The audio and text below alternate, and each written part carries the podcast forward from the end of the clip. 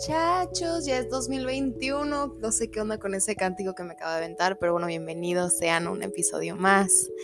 Em, ya pasó mucho tiempo y los extrañaba, pero se los juro, ya volví. Voy a intentar hacer este año un poco más constante. Otra vez vamos a hacer, eh, yo creo que 15 capítulos, eh, uno al mes, igual y dos al mes, es lo que estoy viendo todavía, pero bueno, en esta temporada nos va a ayudar un poquito más a conocernos. Y de verdad me gustaría meterme en temas que me importan y siento que son de provecho para todos, obviamente en dentro de lo que me refería con una que otra historia también incluyen las historias personales y lo que nos hace ser y la convivencia. Entonces es muy importante platicar de esas cosas a veces, no siempre, luego siento que está como un poco choteado, no sé pero aquí andamos. Primero que nada y antes de seguir, quiero agradecer a toda la gente que me escuchó y que me acompañó todo el año pasado, por toda la gente que nos empezó a seguir ahorita en el mes de diciembre y enero, neta, muchísimas gracias. Eh, quiero agradecer a todos mis invitados, claro que fueron una chulada y espero este año poder seguir platicando con gente tan chingona, eh, con gente que me, que me inspira tanto. Y obvio espero que todos ustedes sigan aquí porque los quiero y me gusta platicar con ustedes. Me gusta cuando me escriben, me emociona mucho. Pero bueno, eh, siguiendo con la naturaleza, lo que les decía de las historias personales y todo, vamos a platicar un poco de algo que no nos ha tocado platicar porque en realidad lo quería hacer en Instagram, pero como que sentía que esto era donde me siento más cómoda.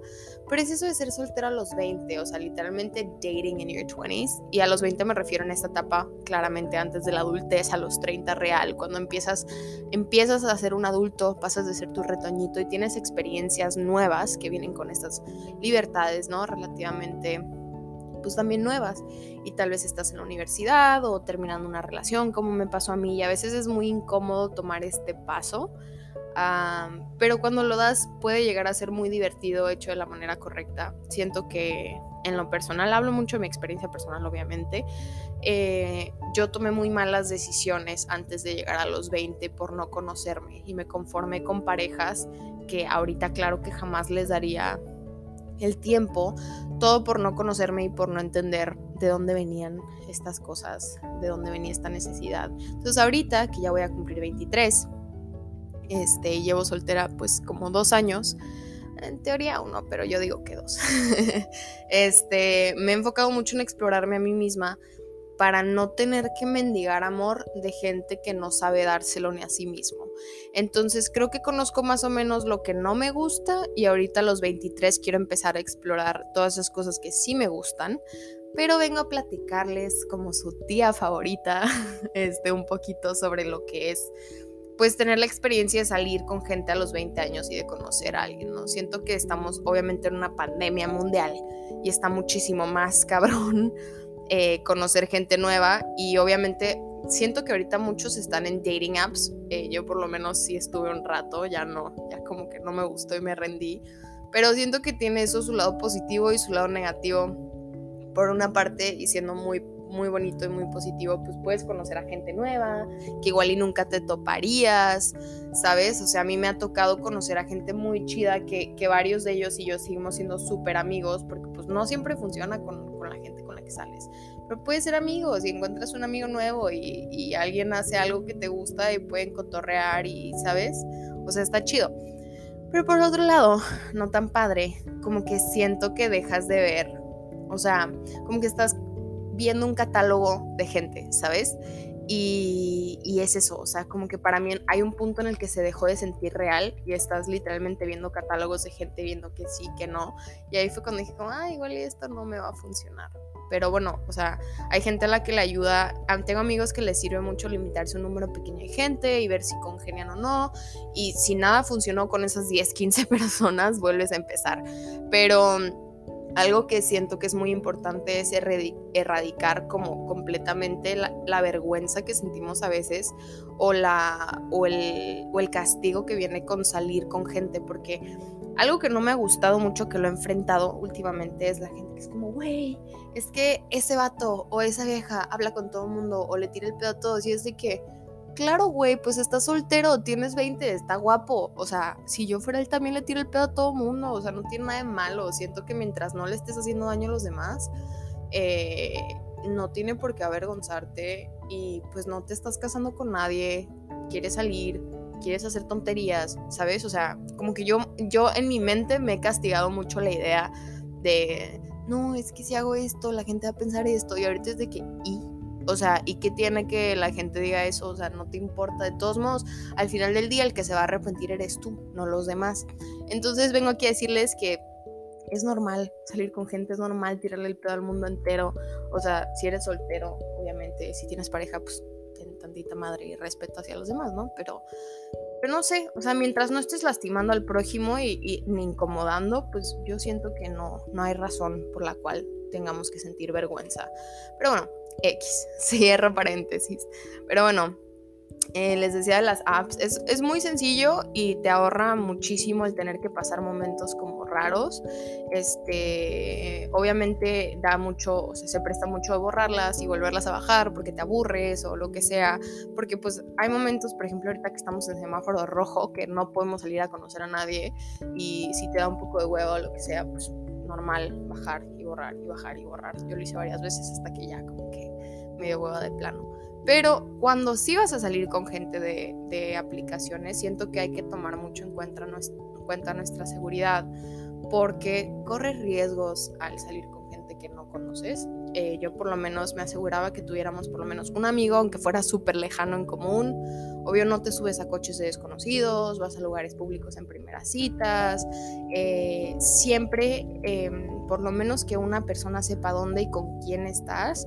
Yo le mandaba mi ubicación a una prima o alguien que tuviera como relativamente cerca, le mandaba la información de la persona y ya salía como un poquito más tranquila. Pero, pero hay que tomar esas medidas porque pues nunca sabemos qué onda y salir con gente es increíble y salir con gente no es súper divertido y puede ser lo mejor del mundo, pero también hay que cuidarnos de la gente que no conocemos, sobre todo las primeras veces. Em, porque no sé, o sea, no sé, a mí lo que me encanta de salir es que yo siempre digo que mis tragedias amorosas son material para el stand-up que algún día haré, porque, porque neta me ha pasado cada tontería que digo como, güey, o sea, parece que la vida se está burlando de mí. Y todo el mundo tiene alguna historia de, o sea, como una historia de horror en alguna primera cita y, y puede llegar a ser muy cagado, pero también peligroso, así que muchachos hay que ser muy conscientes y obviamente no entrar en paranoia, pero sí tener nuestras precauciones, ¿no? Lo más importante que he aprendido de salir con la gente y de conocer gente nueva y de ponerme a mí misma en esta situación tan a veces vulnerable es que cuando tú te sientas listo, hazlo. O sea, yo hubo mucho tiempo en el que yo no hablaba con nadie, no quería salir con nadie porque no sientes que estás listo, porque todavía estás como llorando una pérdida de una relación, porque no estás totalmente cómodo con la idea, necesitas más tiempo para estar solo, está perfecto, o sea, todo el mundo le pasa y a todo el mundo le va a seguir pasando porque estamos cambiando constantemente, o sea, estamos en una etapa de cambios impresionantes, toda la vida somos personas, ¿no? Pero sobre todo en los 20 años, que estás entendiendo un poquito de ti, de cómo funcionas, entonces está perfecto no querer salir con nadie, al contrario, es mucho mejor tomarte ese tiempo para ti mismo este, y entender qué es lo que quieres y lo que no quieres y lo que necesitas y lo que mereces y a dónde estás dispuesto a ir y cuánto estás dispuesto a dar, todo ese tipo de cosas. Em, los límites de hasta, de hasta dónde quieres ir en una cita debes ponerlos tú y la pareja con la que estás obviamente son, son dos, pero siento que es importante platicar desde un principio más o menos como, ¿qué quieres? ¿Qué buscas? ¿Hacia dónde va esto? No qué somos, sino ¿qué es esto? ¿Saben? No sé cómo explicar eso. O sea, a mí me preguntan mucho como, ¿y qué buscas? Y yo, pues nada, o sea, estoy aburrida, güey, literal, no sé qué busco, vamos viendo qué rollo, ¿sabes? O sea, ese tipo de cosas. O, ay, yo busco una relación seria, me tocó mucha gente con la que salí, que era como, que es que me gustaría conocerte para esto, o me gustaría que conocieras a mi familia. Y yo sí era muy de poner el pie, soy todavía de, oye, ¿sabes qué? la neta no sé si te quiero ni para amigo, tipo, espérate, no me sé tu segundo nombre, ya sabes. Y bueno, esto también, conocer a gente y conocernos a nosotros nos ayuda a tener estándares. Em, también conociendo a gente no es importante saber qué es lo que estamos dispuestos a tolerar y qué es lo que no estamos dispuestos a tolerar. Eso sea quien sea, tus amigos, tu familia, todos. O sea, tenemos que saber bien dónde marcamos nuestra línea con la gente para no tener que soportar malos ratos ni, ni faltas de respeto. Y pues lo más importante, diría, sé tú. A quien le guste, le gustará. Si no, te lo juro, hay muchísima gente en el mundo. Tengo una frase que siempre digo, pero no la voy a decir porque es muy grosera. pero sí, o sea, hay, hay, de todo y va a llegar alguien que te ame y que le encantes y que le fascines y que a ti también te encante y te fascine y no tiene que llegar ahorita, puede llegar a los 40 años, o sea, no hay que enfocarnos tanto en el tener una pareja ahorita porque nos limita mucho la visión. Muchas amigas que se van a casar y que están muy felices. Em, y tengo otras amigas que como yo no sabemos qué rollo, no sabemos qué queremos, ni siquiera si nos queremos casar o no. O sea, y todo el mundo tiene su proceso y no te compares con cómo vive su soltería alguien más o, o alguien que ya tiene una relación. O sea, no sirve nada, siento. Nada más como que te metes un poquito tú el pie. También hay que tener en cuenta que hay un mundo de focos rojos y eso varía de persona en persona y mientras más te conoces más fácil es identificar lo que quieres y lo que no quieres en una pareja, lo que quieres ser y lo que no quieres ser tú en una relación, o sea, a corto plazo o algo a larga duración, o sea, sea una hora de tu vida o un año que le vas a invertir a una persona, es energía y tiempo. Y es importante que seamos conscientes de lo que buscamos y de lo que merecemos, que ya lo mencioné varias veces a lo largo de estos minutos, así como lo que estamos dispuestos a dar. O sea, cuando agarras confianza con estas cosas, con tus necesidades y con tu egoísmo en el sentido de protegerte, cuidarte y ver por ti, eh, es mucho más fácil comunicarte y comunicar tus necesidades y lo que quieres y lo que buscas. Y ahí puedes ir filtrando. No todo mundo con el que sales va a ser tu pareja y no a la primera vas a encontrar el amor de tu vida.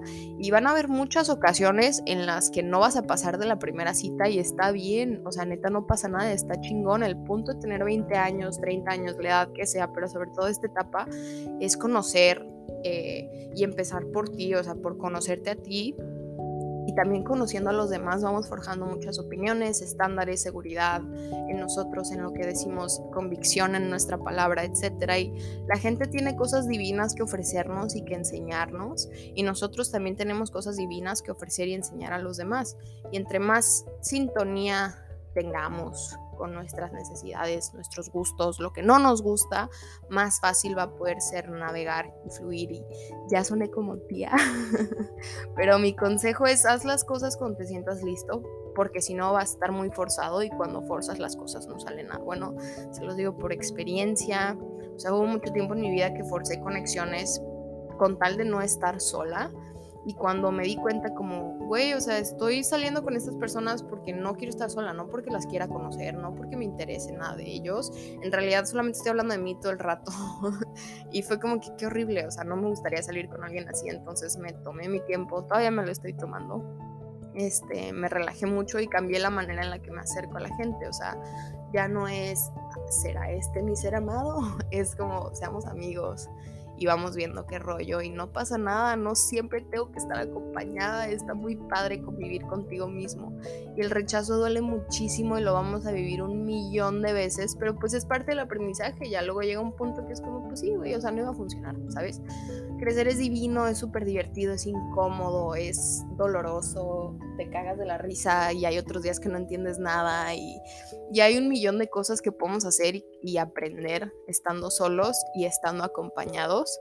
Pero, pues sí, o sea, estamos en medio de una pandemia, no te obligues a hacer cosas que no quieres. Eh, todos nos vamos a sentir solos en algún punto, es súper normal, pero no por sentirte solo bajes tus estándares y permitas que quien sea tenga acceso a ti y a tu energía. No nos conformemos, hay que aprender a, aprender a convivir con nosotros mismos y ya después podremos acompañarnos de toda la gente correcta. Eh, estuvo un poquito más digerido, digerido, perdón, diluido esto. No quería tener una plática media hora, pero siento que es un tema que podemos abordar de muchas maneras y me gustaría saber cómo se sienten ustedes ahorita en la pandemia, cómo están llevando este siguiente encierro y así.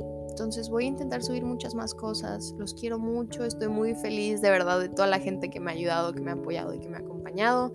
Ya saben que nos vemos en Instagram como AF Science. Este año les tengo una sorpresa, o sea, una sorpresa en plan. Estoy escribiendo un libro me gustaría muchísimo poder platicar de eso con ustedes después. Me gustaría saber cómo están en este momento, cómo se sienten, cómo les ha tratado el encierro. Pero bueno, eh, mi nombre es Andrea y nos vemos la semana que viene, espero, con una historia más. Les mando un beso.